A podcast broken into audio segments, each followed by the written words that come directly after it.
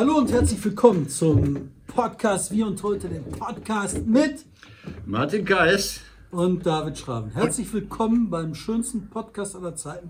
Heute habe ich ein Buch gemacht, das ist gerade frisch rausgekommen.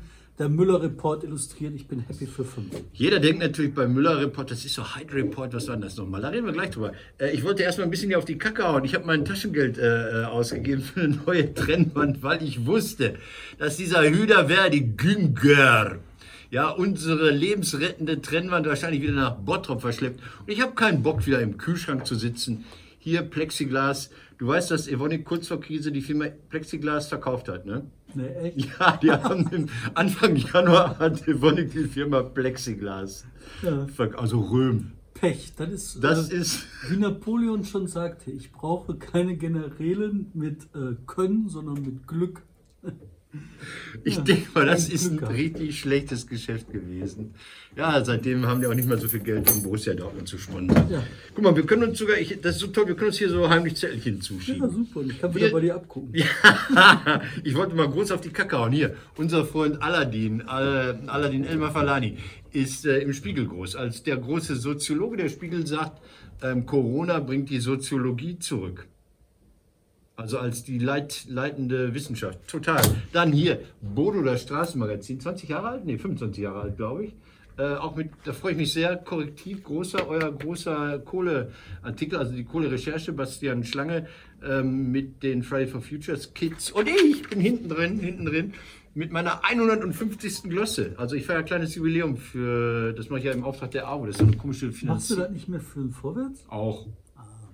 Da habe ich unterschiedliche Meinungen. Das ist so, also bei der, bei der, das sind natürlich alles so Auftragssitze. Ne? Achso, noch was, genau, hurra, hurra, wir können feiern. Ähm, Medien, ähm, wir hatten das das letzte Mal, da wurde ich ja abgeschnitten hier von Herrn Schraben, der behauptete, wir seien schon knapp über 37.000 Stunden hier und äh, wir wollten jetzt endlich nach Hause. Ähm, beim letzten Mal habe ich kurz Ich habe meine Uhr vergessen. Zeitzeichen. noch. Ja, wo du gerade sagst, Zeitzeichen. Ich hatte, ja, pass auf, ein Zeitzeichen, äh, Stichtag, große Aktion. Äh, Dann tauchte ich auf einmal in so einer Solidaritätsanzeige im Kölner Stadtanzeiger, glaube ich, auf. Wurde prominenter genannt, fand ich so lustig. Ähm, und die Aktion scheint Erfolg zu zeigen. Also ich habe dann ja noch eine, eine schöne Sache gemacht. Also die wollen beim WDR ähm, den Stichtag abschaffen, diese wunderbare kleine historische Insel jeden Morgen auf WDR 2, die wird dann abends wiederholt, äh, die ein bisschen die kleine Tochter oder sowas ist vom, vom großen Zeitzeichen. Da gibt es manchmal dasselbe Thema, manchmal andere Themen. Zeitzeichen ist auch gefährdet, gibt der WDR nicht so zu, weil der NDR aussteigt, dann verdienen die Autorinnen weniger. Und wenn sie diese Doppelnutzung nicht mehr haben, dass sie einen Teil der Recherche auch für das zweite Format Stichtag benutzen können, wird es finanziell eng. Und äh, der WDR wollte das aber abschaffen mit so Dödel-Die-Format, äh, was man bei Radio Bremen bestellt. Das ist auch ein kleiner Sender, da ist es wahrscheinlich auch billiger, weil die Honorare da geringer sind. So, und ähm, großer Protest. Viele Leute, von Günter Jauch über Kai Diekmann bis zu Martin Kais und Lioba Albus. Ähm, und jetzt hat der Programmausschuss des Rundfunkrates dringend darum gebeten, das nochmal zu bearbeiten. Nochmal dran zu gehen an die Abschaffung. Finde ich, ne, also wenn dann so Engagement sich vielleicht doch lohnen sollte, finde ich das super. Ich habe noch mein altes Auto. Puh, das wirft aber alter Schwede. Ne? Also ich bin einmal bei Zu dir. viel reden. Nein, ich bin total bei dir, was äh, Zeitzeichen Mhm. angeht. Ich finde, das ist eine der wichtigsten Sendungen überhaupt, um Wissen in die Köpfe von äh, Menschen zu kriegen. Mhm.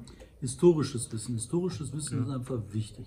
So, das ist ja der erste. Der zweite ist aber, wenn der Rundfunkrat Macht über Programm kriegt, das darf doch nicht sein. Der Rundfunkrat ist doch hier Richtig. äh, Kontrolldingen. Richtig. muss doch, Das ist, das ist auch die Finger absolute. Notbremse. Also der, der, hat ja keinen, der hat ja keine Macht, der kann nur sagen, hey Leute und so, äh, guckt mal. Es gibt ja ganz selten auch Rügen des Rundfunkrats. Also da kann ja im Programm passieren, was will, bis der Rundfunkrat mal sagt, das finden wir nicht gut, das dauert wirklich lange.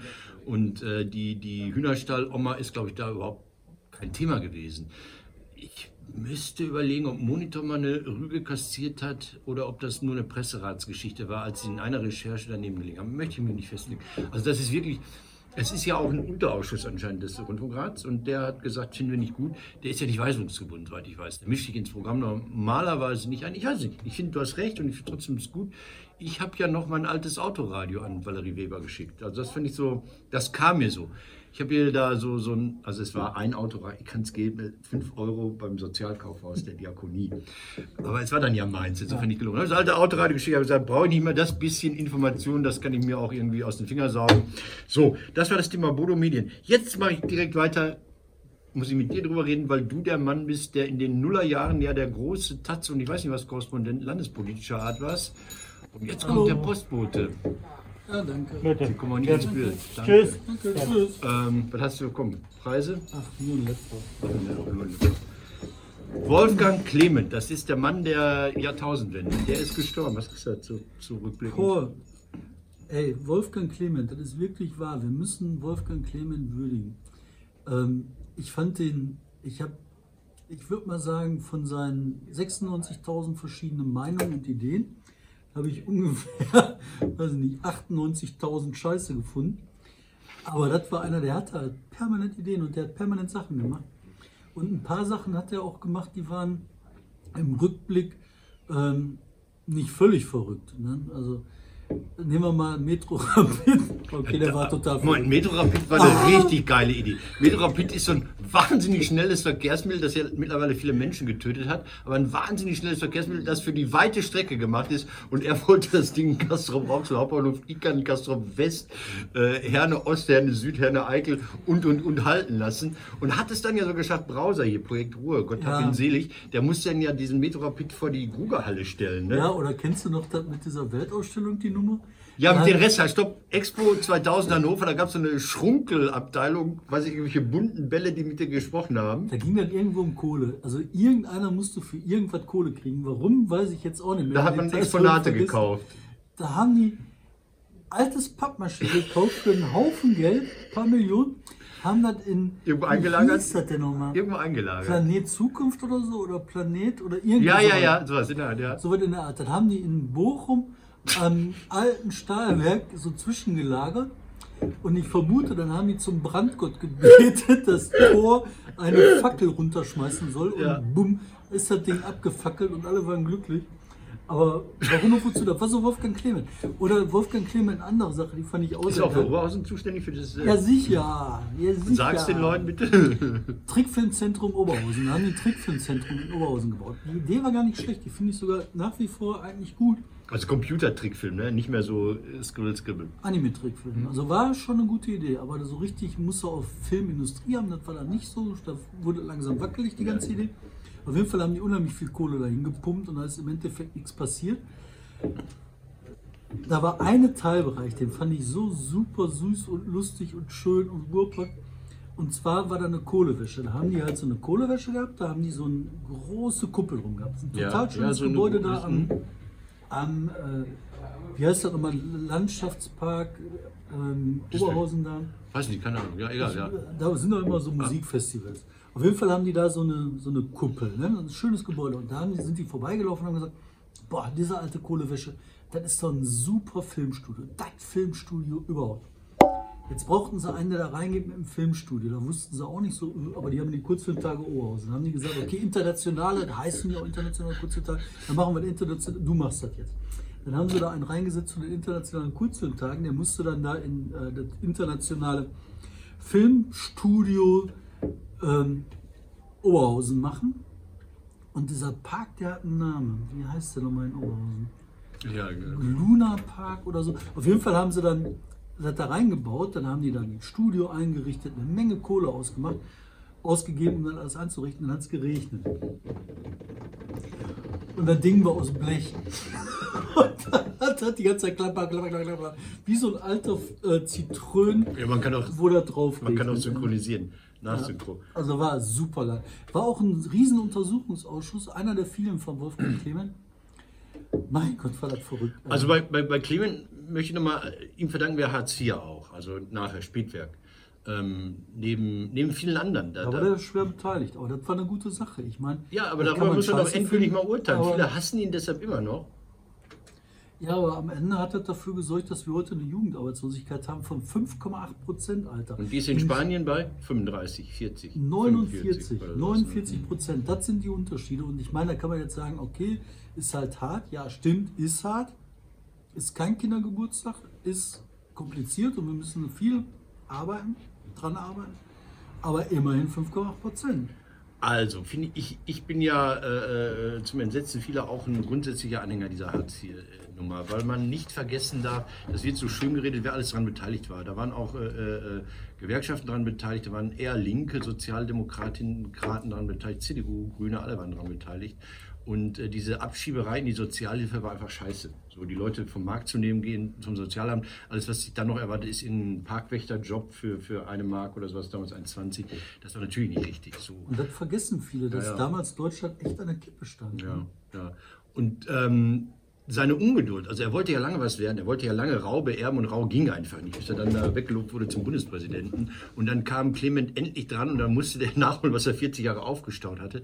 Der hatte natürlich auch einen Knall. Ich habe den äh, erlebt im Wahlkampf, mehrfach im Wahlkampf, aber eins vergessen in Recklinghausen, redet der den Leuten immer was Anfang der 2000er Jahre, 2000er Wahl muss das gewesen sein, ähm, von Internet und, und, und SMS und dieses und jenes war in Recklinghausen Süd, wo die Mutti sich fragte, was mache ich mit meinem Sohn ohne Hauptschulabschluss? Und da er erzählt mir was von IT, Technology und hat die Leute liegen lassen. Und das, das ist der große Fehler, glaube ich, der viel schlimmer ist für die Sozialdemokratie, dieser, diese, diese richtige Haltung, positive Haltung zur Technologie, zu Wandel, zur Modernität, aber das, das die Leute nicht mitnehmen. Und da saßen dann ganz viele ähm, äh, Mitarbeiterinnen, Referentinnen in so kleinen schwarzen Kleidern und nickten immer heftig und fanden ihren Chef total toll.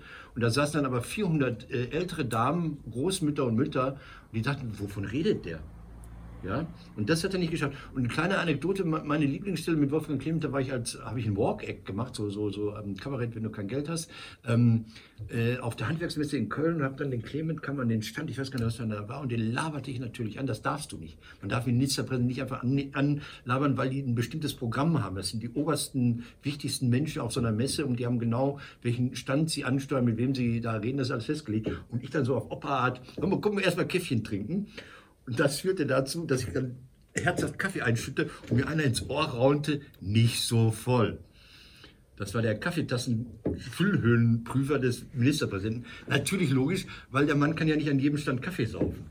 Und wenn er, wenn er an jedem Stand Nee sagt, dann gilt das als unhöflich. Also war das vorher festgelegt und ich hatte das Protokoll durcheinander gebracht. Konnte damit umgehen. War natürlich Backstage ein cooler Typ. Der war auch so cool, der konnte seinen Kehlkopf wegklappen und ein Liter Bier in Das ist jetzt wieder, 10 Sekunden Das ist wieder diese Legende. Ne? Ja, das ist doch wahr. Ja, ja, ja. Also ich meine, das ist beeindruckend. Ne? Der hat so getrunken, so, eine, so ein Bier, wenn er gehen wollte. uh, Gut, können wir gehen. Hier Alter WR-Mann, alter WR-Mann. So, das sind die. Äh, Aber ich fand den auch, also man muss auch ein paar Sachen sagen. Der war Choleriker, klar. Der war ähm, ungeduldig, ja. Mhm. Aber ich fand, der hat halt auch Sachen angeschoben, bewegt. Ein Leben, was so lange dauert, das ist halt nicht schwarz und das ist nicht Ja. weiß. Das ist immer grau, in verschiedenen Grautönen. Mal ein bisschen dunkelgrau. Am Schluss, als der äh, zur FDP rübergegangen ist, da war dunkelgrau, vorher war das hellgrau, als er ähm, äh, die Sozialreform vorangeschoben hat. Das war halt schwer durcheinander. Aber ich glaube, der große, das große, große, große Problem von ihm war dieser Gang nach Berlin. Das hätte er sich einfach knicken sollen.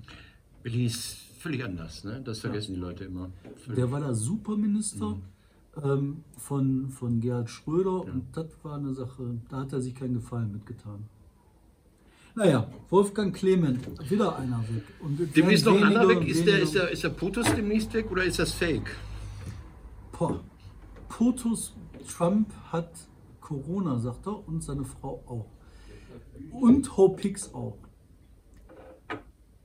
Ja, hat Ich er oder glaube, das ist echt.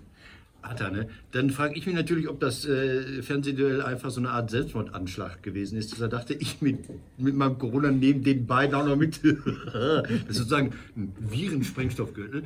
Ähm, ja, ich weiß nicht, was das verändert, keine Ahnung. Aber es ist eigentlich nur die Einleitung für diesen wahnsinnigen Bücherstapel hier gewesen. Schraven ist mal wieder durchgedreht, ne? das macht er öfter, aber das ist so, der ist so ein bisschen Clement, aber in gut, würde ich jetzt mal sagen. Ja? Während ich so bräsig, ich bin so Sauerland, obwohl ich da höchstens mal zu Besuch war, ist er so das Rheinische. So Bottrop ist ja nah zum Rheinland. Ist ein bisschen, jetzt hat er hier so einen Bücherstapel hingelegt. David, was hast du wieder gemacht? Ich habe ein neues Buch gemacht. Und zwar den Müller-Report illustriert. Also beziehungsweise das Buch gemacht hat wirklich eigentlich Jan Feind, ein großartiger Zeichner, mit dem ich damals die Weißen Wölfe gemacht habe. Der hat mit Reportern der Washington Post ähm, äh, den Trump, äh, den Müller-Report illustriert, als illustrierten echten Report. Stell uns gemacht. mal ganz kurz, äh, Ja. äh, wir kennen alle nur den Hyde-Report, dieser sexuelle Leben der Abartigen. Was ist der Müller-Report? Sag's noch mal kurz. Ja, und zwar ging es darum, ähm, am Anfang der Präsidentschaft von Donald Trump ähm, war halt bekannt geworden, dass die Russen Einfluss genommen haben auf die US-Wahlen. Und der Sonderermittler Müller, Bob Müller, Robert Müller, der sollte untersuchen, ob es diese äh, Zusammenarbeit mit der Trump-Kampagne sogar gegeben hat. Also nicht nur russische Einflussversuche oder Einflussnahme auf die Wahl, sondern ob Trump dann auch wissentlich und willentlich gesteuert hat. Das war die Untersuchung. Ähm, dabei kam am Ende raus, ähm, für diese äh, äh, Kollusion, für diese Zusammenarbeit gab es keinen Beweis, keinen Beleg, konnte er keinen Beleg finden. Äh, gleichwohl hat er halt dargestellt, sehr plastisch in der kriminalistischen Feinarbeit, wie und mit welchen Methoden Trump die demokratischen Prozesse nicht nur aushöhlt, sondern sabotiert, zerstört, wie der, man kann es nur sagen, korrumpiert, kriminell ist und unfassbar scheiße. Äh, der äh, Müller, der kommt in, am Ende von seinem ganzen Ding äh, nicht zu einem Schluss, der sagt am Ende nicht in dem Report, Trump ist ein krimineller Wahnsinniger. Er sagt aber auch nicht, er ist kein krimineller Wahnsinniger, sondern er trägt alle Beweise vor, legt die Beweise so hin, dass ein kundiger Mensch, der sich das anguckt, denkt, wow, ist das ein Krimineller. Ähm, aber die Schlussfolgerung zieht er nicht. Und zwar sagt er, ähm, ein Präsident kann nicht angeklagt werden. Deswegen kann ich diese Schlussfolgerung nicht ziehen, weil wenn ich das machen würde, würde ich dem Präsidenten die, der, der, der Chance berauben, einen fairen Prozess zu kriegen. Ja. Weil mit einer Anklage folgt der Prozess und ich kann mich verteidigen. Er kann aber nicht vor Gericht gestellt werden, also kann ihm nicht der faire Prozess gemacht werden, also kann ich keine Anklage schreiben, weil die Möglichkeit zur Verteidigung fehlt. Und das ist immer der Moment, wo ich verzweifle in der demokratischen Grundordnung, weil ich mir denke, so, boah, wir müssen doch nicht so demokratisch sein, dass wir die Feinde der Demokratie auch noch pflegen. Aber so sind sie nun mal. Ne? Jetzt haben sie es gemacht. Ähm, jetzt haben wir nur noch die Chance, beziehungsweise nicht wir, sondern die Amis, dass sie den Trump abwählen oder Corona das Problem löst. Aber äh, das Buch ist da. Und jetzt eine Besonderheit muss ich hier noch ähm, total hervorheben. Dieses Buch ist nicht nur eine grafische Reportage, also eine, eine, eine wahrhaftige Darstellung des Gewesenen, sondern in den Bildern selber haben die Washington Post-Leute auch noch dokumentarische ähm. Sorgfaltspflicht reingelegt. Das heißt, der Zeichner ist fast durchgedreht, weil der durfte dann zum Beispiel kein Handy zeichnen, weil die von der Washington Post gesagt haben, ja, wir wissen ja nicht, ob das ein äh, Motorola war oder ein iPhone oder die sehen alle schwarz aus. Und dann musste der das so zeichnen, dass das Handy nicht zu erkennen ist. Geil. Ähm, Sag mal ganz kurz, das ist ein deutscher Zeichner. Ja, Jan Fein, deutscher Zeichner aus Berlin. Wie, wie, wie kommt er zu dieser US-Connection? Weil er gut ist, klar. Der ist unfassbar gut, der macht ziemlich viel auch für die New York Times. Mhm. Der macht quasi New York Times, Washington Post korrektiv. Ähm, der macht auch manchmal was für andere kleine unbedeutende Zeitungen wie der Spiel. Wie lange, wie lange hat äh, äh, er daran gezeichnet an dem Ding? Weißt du das? Das war relativ flott, ich glaube acht Monate oder so. Aber ähm, es ist einfach, es ist ein Werk. Und ich habe das jetzt, äh, also erstmal hat das übersetzt Stefanie Altheld Ah, und dann habe ich das nochmal übersetzt ja. und ist sehr, sehr, sehr, David, sehr, aber- sehr, sehr, sehr, sehr, Natürlich. sehr, sehr geil. Zwei Fragen. Ähm, das eine ist, ähm, kann der Präsident, wenn er abgewählt wird, noch äh, vor Gericht gestellt werden oder trifft die Immunität seine gesamte Am- Amtszeit zurückliegende? Weißt du nicht wahrscheinlich. Nein, nein, wenn er aus dem Amt ist, kann er angeklagt werden. Und ich Aha, schätze mal, alte das wird auch passieren. Okay. Andere Frage ist, warum sollen wir uns das jetzt durchlesen? Jetzt, wo, wo quasi die erste Amtszeit zu Ende geht, das ist ja ähm, von der ersten Wahl, also vier Jahre her. Äh, warum jetzt das noch lesen? Was können wir da jetzt noch äh, für uns draus ziehen? Also erstmal ist das ein Krimi. Mhm. Und gute Krimis finde ich immer gut. Also vor allen Dingen äh, für Leute, die zum Beispiel so House of Cards äh, gesehen haben. Ja. Dann ist House of Cards aber in echt. Okay. Ähm, das ist schon mal geil. Das zweite ist, ähm, um zu begreifen, jenseits dieser ganzen Propagandawellen, die kommen, einfach nur auf die kriminalistischen Faktenbasis wieder runterzukommen. Nicht, äh, da unterscheidet sich das auch wesentlich von einem Zeitungsreport oder wesentlich von, einem, von einer äh, recherchierten Geschichte oder von einer investigativen Recherche. Hier ist nicht im Konjunktiv. Mhm. Hier ist nicht hätte, wenn er könnte, aber. Nur indikativ. Kann man hier Sachen behaupten, die man in einer anderen Recherche nicht behaupten könnte? Das ist einfach nur Mhm. Faktenbasis. Und das ist halt von Müller zusammengetragen auf eine sehr methodische, sehr kriminalistisch ausgereifte Art und Weise. Zeugen, die Aussagen belegen, von anderen Zeugen bestätigt werden, Dokumente, die zusammengetragen worden sind und das alles schön hintereinander gelegt. Das ist halt eine Indikativgeschichte und ich finde das abge also das sowas ist mein Vorbild für Deutschland. Sowas müssen wir irgendwann in Deutschland hinkriegen. Da gibt es das, äh, anbieten wird sich ja so ein Verkehrsminister zum Beispiel. Also so. Oder ist das zu lahm? Ist zu lahm, ne?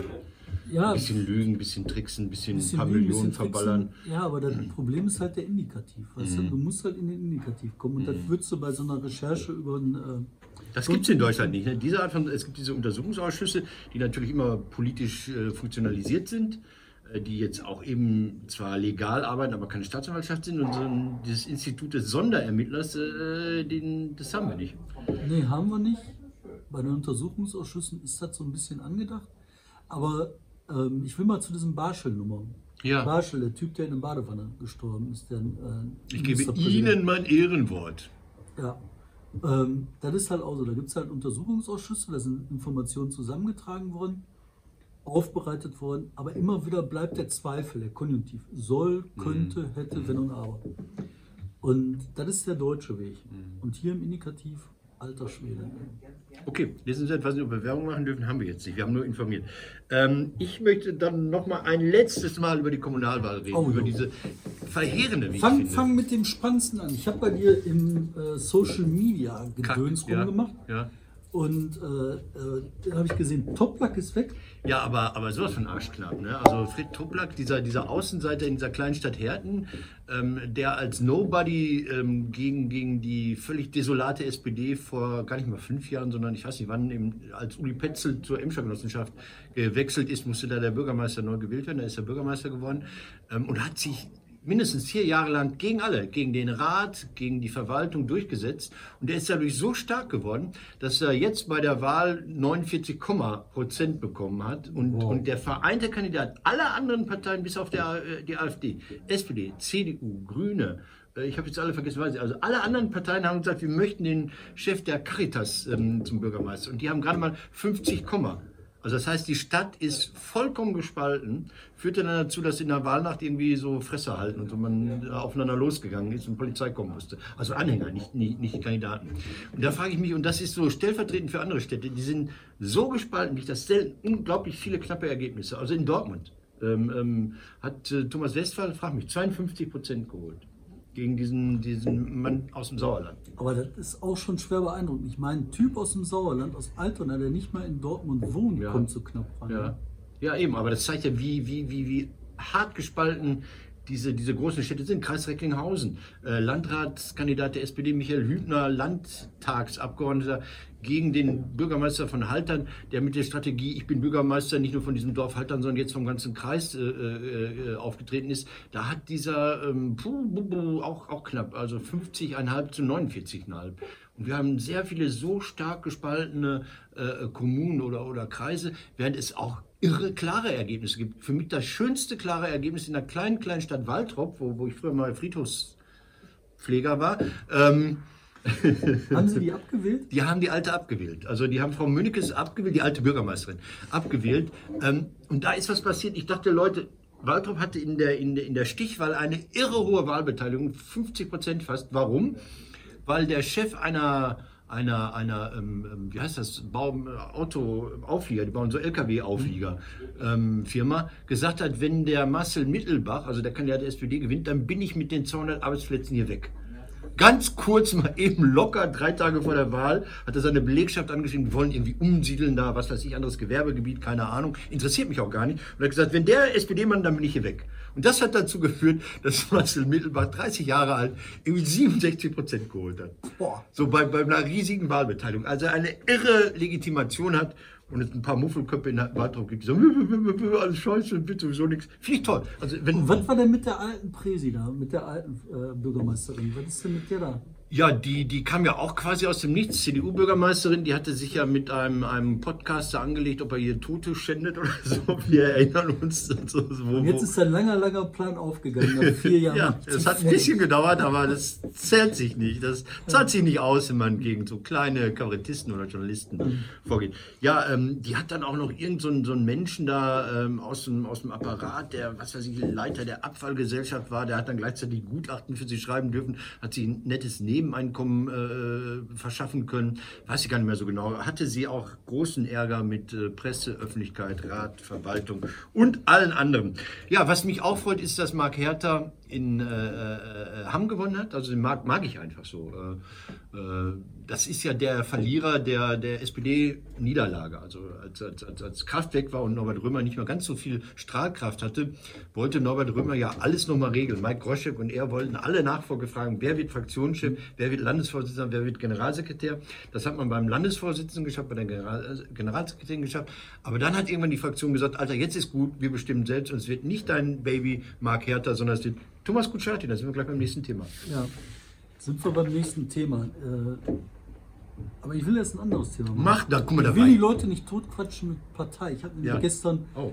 Ähm, ja, komm. Nee, vorgestern, glaube ich, war das. Auf jeden Fall habe ich Fernsehen geguckt. Ja. Und äh, da kam so eine Sendung, die Sommerhaus der Stars. Also jetzt, jetzt dreht er durch, verstehst du? Wir sind auf einem Niveau, was so was menschlich ist, auf einmal ist er im Volkrecht. Das Sommerhaus der Stars, das findet dieses Jahr in Bocholt statt, habe ich gehört. Ne? In Land, ist das das? Das weiß ich nicht, wo das stattfindet. Und da muss man hier ficken, fressen, hab, fröhlich sein, oder Ich habe das geguckt und dann habe ich gedacht, so, was ist das denn? Das war, du kanntest keinen der Stars, glaub, oder? RTL, nein. Doch, nein, also nicht wirklich. Also ich wusste, als mir einer gesagt hat, ähm, Data ist die Mutter von der Katzenberger, wusste ich, ah, der Katzenberger ist. Okay, ja, so, und da ja, war ein okay. Typ, der war Partner oder Mann oder sowas von der Katzenberger. Und dann war da so ein großer, vollgepumpter Typ, der ähm, irgendwelche An äh, Testosteron oder sowas gespritzt ja. gekriegt hat. Ja. Oder irgendwie gedoppt war. Der war ein Muskelmassenberg von Typ. Ja. Und der hatte einen anderen Typ, der war aber eine Frau, aber ein Typ. Und den hat der quasi mit einer Eierhose ähm, so eine Wand hochgezogen und da mussten die Bondage buchstabieren. Ich habe gedacht, was ist das denn? Und dann ging das erstmal los. Dann, dann, dann haben die sich da die ganze Zeit gemobbt. Dann war da so ein Typ, der sah nicht so bescheuert aus wie die anderen. Der sah smart aus. Das war aber ein Riesenarschloch. Der hat äh, so Intrigen gesponnen gegen so eine Frau, die dann gemobbt worden ist. Die hat dann geheult. Und du hast da einfach nur gesagt, so, äh, was geht da ab? Also Sommerhaus der Stars, ne? Ja. Aufgezeigt, kein Live-Format, glaube ich, sondern aufgezeigt portioniert. Irgendwas habe ich gelesen, ich habe da null Ahnung, dass einer Werbeverträge mit Firmen, die ich nicht kannte, verloren hat, weil er gemobbt hat. Das muss der gewesen sein. Einer mobbt den anderen, das fanden die Fans so scheiße, dass jetzt irgendeine Firma gesagt hat, nee, mit dem aber wir jetzt auch nicht mehr zusammen. Ja, das ist der Ex-Bachelor, Bachelor. Ach so, ja. Und okay. der hat so eine Frau, das ist auch irgendein Ex. Aber ich habe mich auf jeden Fall dabei gefragt, das sind so Promis, die sind ungefähr so bekannt wie ich, würde ich tippen oder so halb bekannt Weniger, ja. ich, oder mehr bekannt als ich. Ja. Aber, oder vielleicht auch groß bekannt, ich weiß es nicht. Ne? Aber ich meine, Martin. Ja. Das ist sowas für dich? Nee, was da rein oder was? Ja, sicher. Na, ich kann meinen Namen nicht buchstabieren. Du bist doch auch L-Prominenz. Ich bin auch L-Prominenz. ich, ich, wurde jetzt prominent genannt, deshalb bin ich so nicht. Äh, oh Gott, warte mal. Ich glaube, da muss man keine Tiere essen, da keine Maden essen. Ne, Nein, ne? so. ah, okay. rumsitzen, Was grillen. 40, 50? Und dich eine Eier hochziehen lassen und Bondage buchstabieren. Was? Aber dann, dann muss ich so tun, als könnte ich mich wirklich mit so der Schwiegermutter der Tochter von Daniela Katzenberger unterhalten. So, das muss ich dann simulieren da wahrscheinlich. Das musst ne? du simulieren. Und dann geht das halt um so total harte Themen. So, ey. Aber ich weiß nicht mal, worüber die sich unterhalten haben, weil das ging die ganze Zeit nur so, jetzt musst du dich entscheiden, bist du in meinem Team, ich kann dich noch rüberziehen auf unser Team. Und dann haben die wen rausgewählt und dann sind aber andere wieder reingewählt worden und ich habe es nicht begriffen. Dafür habe ich dann die großartige Sendung Die Höhle der Löwen gesehen, aber auch nicht ganz, weil die dauert ja auch sechs Stunden da in, und so weiter. Und da habe ich nur den Anfang gesehen, Birte Glang äh, mit ähm, André Tegler, also mit DJ Mogwai. Mogwai war mal quasi mein ja. Nachbar, der wohnt bei so, ja, war Nachbar. Und Birte Glang nennt sich Schauspielerin die ist total hohl. Die ist super. Die hat irgendwas bei Höhle der Löwen. Also wenn du als so D bis X Promi Mhm. in so eine Sendung gehst, ist schon peinlich, wenn dann die anderen Nicht-Promis da, wie, wie heißt der, äh, wie heißt denn der? Kennen die nicht. Aber da sind Leute, die kennt man. Maschmeyer sitzt da noch. So, und dann so ein ehemaliger. Rennfahrer da. Äh, Formel 1 äh, Dings da, ne? Nicht Nick Heidfeld, sondern anders. Weil, egal, Der keine- Sohn von einem, der auch Ja, genau. Ja. Und dann, dann ist da so eine Birte Glang aus Ohr-Erkenschwick, wo ich fürchte, dass sie die Tochter eines Lehrers ist, den ich richtig scheiße finde. Ähm, ja, ich bin Schauspielerin. Und dann denkst du, bitte, das ist nicht wahr. Und dann erzählt sie das in irgendwelchen Trashsendungen RTL. Ja, aber was hat die denn jetzt erfunden? Gymnastik für Schwangere, glaube ich. Oh, Aber das wollte keiner. Sie hat kein Geld bekommen, um das jetzt ja, mal. ja, ja. So, Aber egal. das wozu brauchst du genau, okay, aber vielleicht. Also, Also ich zum Beispiel gucke das ja auch manchmal Höhle der Löwen. ja, aber du bist ja, du bist ja so einer. Du könntest da ja eigentlich als Juror sitzen, wenn du jetzt mit 50 Euro Als einsteigen Juror, Nein, könntest. bin äh, Immer Gründer. Y-Prominent. Ja, aber du bist doch immer Das heißt, Gründer. Du gründest doch weg, ey. Du steigst aus dem Bus aus und machst eine Busausstiegsgruppen-App oder was weiß ich. Ja, auf jeden Fall.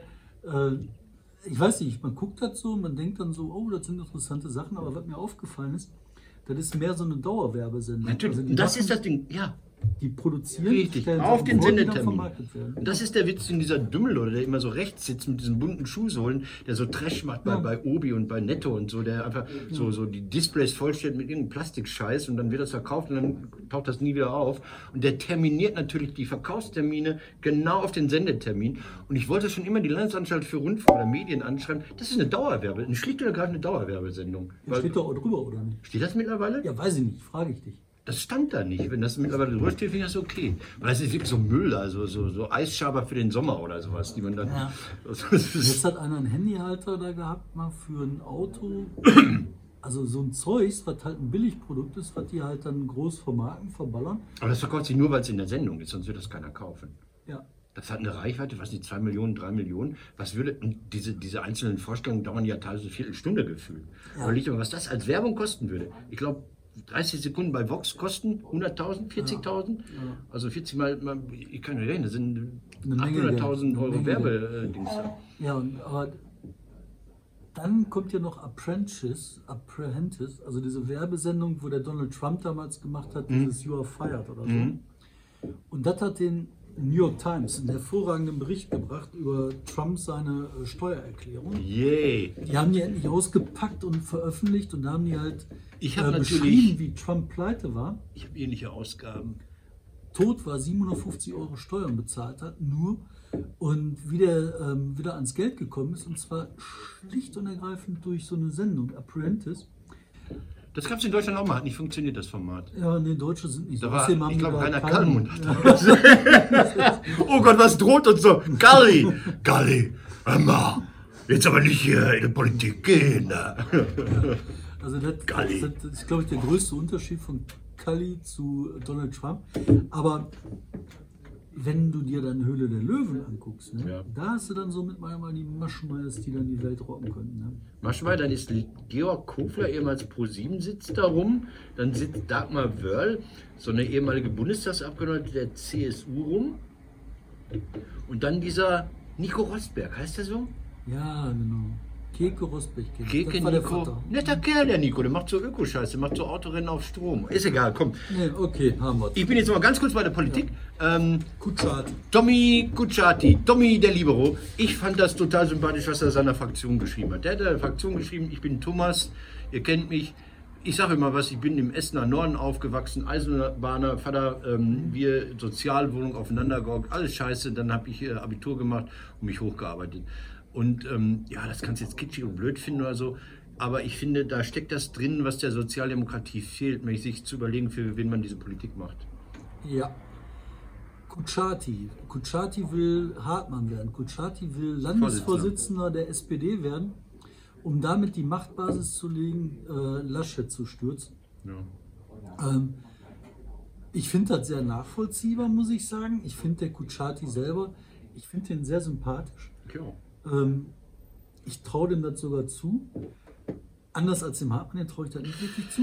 Aber das ist rein, rein optisch, rein Ja. von der Politik-Sache so, ähm, nicht auf Programmatik bezogen oder so gar nicht. Aber ich habe einen kleinen Punkt, ne? und zwar ähm, bei dieser Kuchati-Sache. Mhm. Ähm, Hat Der hat- Essen verkackt. der hat Essen verkackt und der hat Essen mehrfach verkackt. Der hat Essen verkackt, weil der ganze Kreisverband kaputt ist. Der hat Essen verkackt, weil die, ähm, die äh, äh, den Kufen nicht angreifen konnten, Ja. nicht mal in die Nähe gekommen sind und weil er nicht geschafft hat, hier ein paar Dinge ähm, zu kippen. Die AfD ist in Essen groß, Mhm. hat er nicht geschafft. Jetzt kann der das nicht in Essen nicht auf äh, Hartmann schieben. Der kann das nicht auf. ne, Aber der, der kann das Land auf Hartmann schieben. Also das gleicht sich wieder aus, weil, weil die SPD hat ja insgesamt Arsch verloren. Und äh, der kann dann auch lächelnd nach Aachen gucken und sagen, und es ist exakt der gleiche Wert, die CDU hat den Aachen so stark verloren wie die SPD äh, in, in Essen. Also ich glaube, ziemlich genau die gleichen Werte, 36 auf 24 haben beide. Und ähm, Insofern ja, ja, ja. Und ich habe ein echtes Problem, ich habe so ein menschliches Problem. Ich bin ja kein politischer, analytischer Mensch. Also ich sehe die Leute in Bonn, finde in Ordnung. Und äh, äh, Hartmann ist immer ein absolut, ist immer so freundlich zu mir. Das ist mir schon, also deshalb kann ich über den nichts nicht raus. Also so, ich kann jetzt nicht sagen, der muss weg oder so. Ich finde entscheidend, ähm, Hartmann hat es ja angedeutet. Er hat gesagt, das, was die in Berlin machen, da sind zwei Vorsitzende und jemand anders wird äh, Kanzlerkandidat. Also ohne den Nebensatz, Berlin könnte ein Vorbild für NRW sein, das andere war von mir ergänzt. In Berlin sind irgendwelche Leute Vorsitzende, jemand anders soll Kanzler werden. Und ähm, man muss einfach sagen, ich finde, Kutschaty hat sich entwickelt. Also der hat im, im, im Parlament, im Landtag am Anfang sehr, sehr, nicht wie ein Oppositionsführer geredet, mittlerweile kann er das. Und ähm, der ist hier. Also ein Sebastian Hartmann, der irgendwie so auch ohne Unterleib ist. Ich wüsste jetzt nicht, wo der, wo der verwurzelt ist. Der kommt aus dem Rhein-Sieg-Kreis, den kenne ich jetzt nicht. Äh, äh, Köln und keine Ahnung. Ich weiß nicht, wer den, wer den hier gut findet, wer den supportet und wo seine Wurzeln, wo der anrufen kann, wenn irgendeine Kampagne starten soll. Der sitzt halt im Bundestag und redet, während dann Kutschaty hier die Politik in NRW macht. Und das ist dann halt diese, diese Geschichte bei der, bei der CDU. Wie hieß er? Röttgen? Nee, wie hieß denn der? Nee, der Äh, andere. Ach, was heißt denn nicht? Ja. Das, also ich glaube, das läuft auf Kutschaty raus, 14. November. Und sag mir, soll ich nach Münster fahren, ja oder nein? Parteitag. Im Auftrag von Wir und Heute. Soll ich da hin? Soll ich da nicht hin? Bochum bin ich ja immer gerne gewesen bei Parteitagen, warum eine Ecke? Münster ist weit, aber weißt du, was ich glaube? Ich glaube, das mit der Corona-Nummer, das ist so nicht durch, deswegen würde ich das einfach deswegen lassen. Ey, gestern Abend, ne? Alter Schwede. Ganz schlimme Sache. Ähm, Kollege war gestern in Winterswijk. Ja. Dieses, dieses Patjomkische Dorf für die Deutschen, was ja ohne die Deutschen gar nicht existieren würde. So. nicht mehr existieren wird. Ähm, und das war irre, also der Kollegin, um genau zu sein. Ähm, und zwar ist sie hingefahren und da ist sie halt ohne Probleme rein und beim Rauskommen Grenzkontrollen. Alles zu. Die haben äh, Also Einreise nach Deutschland. Einreise nach Deutschland ja. und andere Seite nach Holland auch, haben die Leute rausgeholt, zurückgeschickt, Grenze dicht gemacht. Mhm. Und das hat mir gedacht, so, boah, weißt du, wir sind jetzt Risikogebiet für die Holländer, Holland ist für uns Risikogebiet. Ähm, das wird jetzt hart. Ey. Nicht nur Trump hat Corona, ey, wir könnten dann auch kriegen. Ähm, In Bottrop sind die Zahlen innerhalb von äh, drei Wochen verdreifacht. ey. Ihr seid nah dran an Gladbeck und Gladbeck ist kurz davor, die Zahl zu überschreiten. Gladbeck ich, hat ne? die weit hinter sich. Mhm. Gladbeck ist jetzt bei dieser Inzidenzkrams bei Pan 70, Ja. aber weil die Regeln nur für Kreise gelten und irgendwie Okay. äh, Ja. im Kreis da auch noch, was weiß ich ist, was ist denn da noch drin? Halter, ne? Ja, es geht ja bis, bis, bis Castro, Haltern, Dorsten, keine Ahnung. Das ist alles nicht gut. Ähm, das kann scheiße enden. Das kann scheiße Aber das ist ja, ähm, ähm, äh, Venlo hat gesagt, stay at home. Leute, kommt hier nicht rüber. Also wir sind ja heute schon morgen, also wir sind ja am Tag der deutschen Einheit. Und die haben gesagt, bitte, bitte verschwindet mit eurer scheiß Einkaufstour, die ihr jedes Jahr äh, zu den Feiertagen immer hier macht. Das ist ja alle deutschen Feiertage, fährt man ja da zum, zum Einkaufen. Das ist so dramatisch, ja, es ist dramatisch. Und was ich, was ich nie bedacht habe, ist, ähm, es gibt ja auch diesen täglichen kleinen Grenzverkehr. Es gibt ja in der Region Aachen, Winterswijk und wie es alles heißt, Ens- Enskede und ähm, gibt es ja ganz viele Leute, die pendeln, weil sie da wohnen, da arbeiten oder zur Schule gehen oder sonst irgendwas. Was machen denn diese Leute? Die dürfen ja rüber. Ja. Du darfst rüber. Also die Grenze ist Ja, ja. nicht zu, sondern die haben halt gesagt, hier, äh, was willst du da? Musst du da? Das haben sie in, Was machst du da? schon mal im Frühjahr Die gehen dir gemacht. halt so richtig auf den Sack, dass du nicht fährst. Aber ähm, Aber es gibt Leute, die machen das. Ne? Die sagen, also ich kenne auch Leute, die sagen, nö, nö, wir waren in Venlo, war schön und so, ja, seid ihr nicht angehalten? Puh, ja, äh, was wollen die denn? Also die, die halten das für ihr natürliches Recht, irgendwie blöd zu sein. Es gibt ja auch ein Recht auf Blödheit, muss man ja sagen. Ja, und ich bin aber echt so froh, im Kapitalismus zu leben, das sage ich dir. Weißt du, echt Leute, Weil? Weil bei uns jetzt gerade wie die Verrückten an diesen Impfstoffen arbeiten. Ja.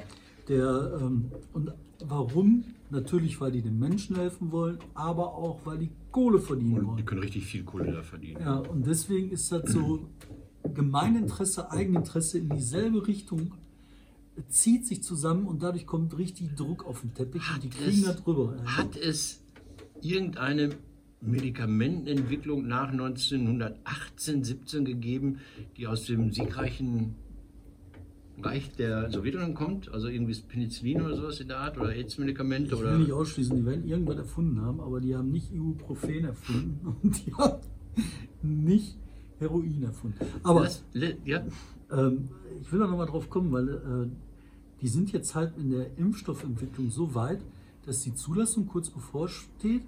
Und ich habe jetzt gehört, dass die äh, von, äh, von, von Spahn im Gesundheitsministerium daran arbeiten, irgendwie spätestens ab September zu verteilen, September nächsten Jahres. diesen Jahres. Wir haben September schon rum. Habe ich September gesagt? Ja. Dezember. So. Dezember, Dezember, Leute, Dezember, Dezember. Geht los. Geht jetzt bald los. ey. Hoffen wir. Also ich bin in der, in, der, in der Kacke drin mit dem Geierabend. Wir haben da eine Idee, wo wir spielen können, haben einen Raum und dann, dann, dann, dann gibt es da verschiedene Ideen, welche Hygienekonzepte gerade greifen müssen. Und dann wird es echt kritisch bei einer Zahl. Du hast eine gewisse Zahl, wie viele Leute in den Raum rein dürfen. Dann geht es um die Frage, müssen die Akteure auf der Bühne davon abgezogen werden? Und die ganzen Helfer. Und wenn ich von, ich habe da einen Raum, da kann ich 230 Leute reinpacken. Wenn ich da 20 Leute wieder abziehen muss, weil die, weil die spielen, dann, dann, man glaubt es nicht, dann sind das äh, 7000, nee, 20 mal, ja, sind das 7000 Euro, die uns dann fehlen. Nee, Quatsch, 700 oder was? Ich kann so schlecht rechnen. 700 pro Abend. Ähm, aber wenn das mal 40 rechnest, dann sind das, äh, ist das richtig viel Geld. Ja? Das ist so zwischen 700 mal 40, so zwischen 2000 und 200.000. Ja, ich glaube, es ist genau eine Null dazwischen. Und, und das hört sich so absurd an, aber, aber solche Sachen entscheiden dann darüber, ob Kultur äh, möglich ist oder nicht. Abgesehen davon, dass, dass wir natürlich eben immer drauf gucken, ob wir es machen wollen und können. Ne? Also ich will niemanden gefährden. Letztes Thema. Ja. Wir sind heute am 3. Oktober. Ähm, wo warst du am 3. Oktober 90? Ich war am 3. Oktober 1990 äh, in Berlin. Einheit, Einheit. Nein, was denn? Erzähl. Ich war am 1. Juli in, äh, viel wichtiger, ich war an dem Tag, als die Kohle nach Ostberlin kam, war ich in Ostberlin, wo die Leute kollabiert sind in der Daran Deutschen kann Bank. ich mich besser erinnern als an den 3. Oktober. Alle, alle können sich daran Der, besser als die erinnern. Kohle kam, das war die Nacht der Nächte. Da war ich Ja. auf dem Dorf in Thüringen. Das war so irre. Das war Ich war, zwischen ich war am Alex. Gotha, ja? Ich war am Alex. Du warst auf dem Dorf, haben wir das auf dem Dorf gemerkt? Ja, aber holla die Waldfee. Und zwar war da am Abend, da war halt, ähm, da gab es halt Bier, wir haben auch Bier mitgebracht, wir hatten eine Kiste Felddienst. Die ganzen Leute da in Thüringen, die hatten äh, da ihr Thüringer Bier, was auch sehr lecker war. Und dann war da ein riesen Zelt aufgebaut und da war dann so letzter Abend, wo man mit DDR-Geld bezahlen konnte. Und da sind die Tassen hochgeflogen. Das Ja. war unfassbar. Das Ja. war ein Fest, ne? ein Ja. rauschendes Erlebnis.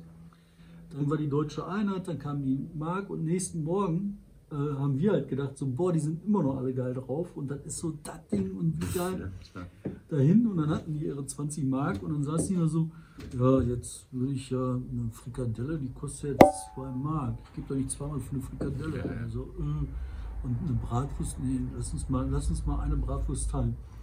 Das war irre, das war so richtig Kater, das war dreifacher Kater. Also ich habe den, hab den äh, 30. Juni, 1. Juli in Ostberlin erlebt und zwar mitten Mang. Also ich war erst bei so äh, Apparatschicks, die ja noch Geld durch die Gegend geschoben haben. Wo kann man jetzt noch Geld einzahlen? Weil dieses 1 zu 2 war, glaube ich, Ja. wenn du über 15.000 Mark gewesen bist, war ja ein riesig günstiger Wechselkurs, weil, weil der reale Kurs war etwa 1 zu 7. Und wenn du 1 zu 2 getauscht hast, hast du dich dumm und dämlich verdient. Kam so ein Mann mit einem Alukoffer bei irgendwelchen Apparatschicks der SED vorbei. Hey, wo kann ich denn noch haben? Alex und so weiter und so fort. Oder weiß ich, hat das Friedrichstraße, weiß ich, irgendwo konnte das Geld noch abends um, um halb neun oder so umtauschen. Dann war ich in dem Kino, wo Erich Mielke damals Leute erschossen hat in den 30er Jahren, da in der Nähe von, der, von der Volksbühne. Da habe ich eine FDJ-Fahne geklaut. Ähm, dann bin ich noch im Tachles gewesen. Ähm, auch mittlerweile abgewickelt. Und ich war mit meinem Freund Ingo am, am, am Alex und die haben Ingo, der so ein bisschen wasserstoffblond, punkig war, sofort was auf die Fresse hauen wollen. Also sofort auf die Fresse hauen wollen. Weil, wo, wo, mochten sie nicht. Also, dass, dass jemand im Reichtum so assi ist, also für sie, ne? Der kommt aus dem Westen und sieht dann nicht aus wie Helmut Kohl. So, das, das mochten die. Und dann waren wir wirklich in der Filiale Deutsche Bank, wo es die 100 Mark nochmal gab, wo die, wo die Sanitäter die Leute irgendwie retten mussten, weil die alle durchgedreht sind. 3. Oktober, da war ich in Istanbul, nicht in, ja, auch in Istanbul. Ich war nachts in Bandemar auf dem Busbahnhof und äh, die sind eine Stunde voraus oder sowas. Also es war 1 Uhr und dann sah ich das Feuerwerk auf so einem kleinen Monitor in so einem Busbahnhof in der, in der Provinz der Türkei, völlig abgelegen und so. Und die Leute fanden das gut, ich nicht so. Und kam dann am Abend im Düsseldorfer Flughafen an. Lange Reise über Istanbul und so weiter und so fort. Und ähm, damals fuhr noch die S-Bahn unten in den Schacht ab. Dann fuhr nicht mit dieser Hängebahn da zum, zum Hauptbahnhof, sondern über diesen, diesen S-Bahn-Schacht. Und, und auf einmal hörte man das riesige Geräusch eines Rollkoffers aus den Tiefen des, des, des Bahnhofs. Und dann erschien im Gegenlicht eine massiv Heinz Klunker, der ehemalige großartige Vorsitzende der ÖTV der in den 70er Jahren 14% Lohnerhöhung durchgesetzt hatte. Eine Kultfigur. Der, der, der, der, der Fahrer der S-Bahn stieg aus, fiel auf die Knie und betete diesen Mann an. Es war surreal. Das war mein 3. Oktober. 3. Oktober. Heinz Klunker. Leute, schlagt nach, wer das ist. Für den gab es in der ÖTV-Bildungsstätte am Wannsee ein eigenes Zimmer mit einem breiteren Türsturz. Ja, was, was ich so fand, ne, mich hat halt diese Feier an diesem äh, ich war froh, da zu sein. 30. Juni Ja. war das, glaube ich. Ähm, das hat mich so nachhaltig beeindruckt, dass ich seitdem für die Einheit bin. Ich fand das gut, dass man da gesagt hat, nee, wir sind zusammen, Ja. wir gehen durch dick und Ja. Und das wurde besiegelt mit viel Bier auf dem Schützenplatz irgendwo Ja. in der thüringischen Pampa. Aber Ja. nee, das war so. Wir waren ein Volk. Wir waren die Leute, die zusammenstanden. Ja. Natürlich hat man am nächsten Tag einen Kater und denkt halt so, um Gottes Willen, was habe ich gemacht? Aber das ist gewesen. Wir haben es gemacht. Und deswegen muss man auch Krisen durchleben. Man muss dann auch sagen, ja gut, dann ein paar Sachen laufen nicht gut. Und wenn die jetzt sagen, ähm, so ja, durch die Einheit hat sich jetzt die DDR verarscht gefühlt oder was weiß ich nicht. Ne? Wie das damals aussah, wie das abgerückt war, kaputt war, die Städte in Schutt und Asche lagen und wie das heute aussieht. Damals bist du von ne? A nach B nicht gekommen, weil es keine Straßen gab. Heute kannst du fahren, du hast aufgebaute Städte, die Kirche steht und das war eine richtige Entscheidung und das war gut und wir müssen weiter durch dick und dünn das Darf ich- Land zusammenhalten. Gut für die Erinnerung. Also ich bin ja 86, 87 öfters da in der DDR gewesen und bin über Holperstücke gefahren, habe immer diesen, diesen Braunkohlegeruch in der Nase gehabt. Also das war natürlich ökologisch eine Hölle, demokratisch eine Hölle, äh, kulturell leider auch eine Hölle. Es gab viele Sachen, die schön waren, dass die Theater gut miteinander umgegangen sind, finde ich gut. Ne? Und dass, dass die Leute für 30 Pfennige ins Theater gegangen sind, ob sie gepennt haben, weiß ich nicht, fand ich auch gut. Aber vieles war auch richtig, richtig scheiße einfach. Das war kultur Mich hat das immer so kulturell abgestoßen. Ich mochte diese, diese Polyacrylhemden nicht, die so, so, so, so schon so rochen. So. Und, und, und ich mochte auch nicht diese grauen Bücher und Das diese. zersetzen dich und ja, die Geschichten von den Leuten, die über die Mauer Ja. geflüchtet sind, ne, das ist halt wahr. Das war einfach scheiße. Und jetzt ist es besser und dazwischen liegen halt viele Probleme. Aber wer, das ist wie mit dem Leben, weißt du, das ist nicht schwarz-weiß, das ist sehr, sehr viel grau. Ja, und ich, ich, bewundere, muss ich wirklich sagen, Leute, die, die, die das durchgesetzt haben, dass sie ausreisen und dass wir sagen dürfen. Also ich habe von einem, einem Arzt, jungen Arzt hier in Recklinghausen mal gehört, dass seine Mutter, die ist einfach in den Interzonenzug oder sowas ge- ge- gestiegen und hätte kurz vor Berlin aussteigen müssen, letzte halt in Drewitz oder so. Da hat sie gesagt, nee, hier KSZE, ich will jetzt gerne nach West-Berlin fahren. So, einfach so, einfach so. Eine ganz normale Frau, die hat gesagt, Ja. ich will jetzt hier nach West-Berlin fahren. Die haben natürlich aus dem Zug rausgeschleift und ins Gefängnis gesteckt oder sowas. Aber das sind für mich so Helden, von denen man nicht hört. Ne? Ja. Und das ja. finde ich tolle Menschen. Das war schon Deutschland, das ist schon eine schöne Sache. Aber wie gesagt, ähm, Sind wir raus? freuen wir uns erstmal auf den Kapitalismus. Ja. Und Feiern. ich glaube, wir hören auf. Und ja, deutsche Einheit feiert man immer mit dem Kater. Immer das, was denken. natürlich jetzt hier das wackelt. Also ich bin ein bisschen, soll ich das zurückschicken? Nein, du behältst es. Das ist, guck mal hier, ja auch. Ja. Ach, was schön.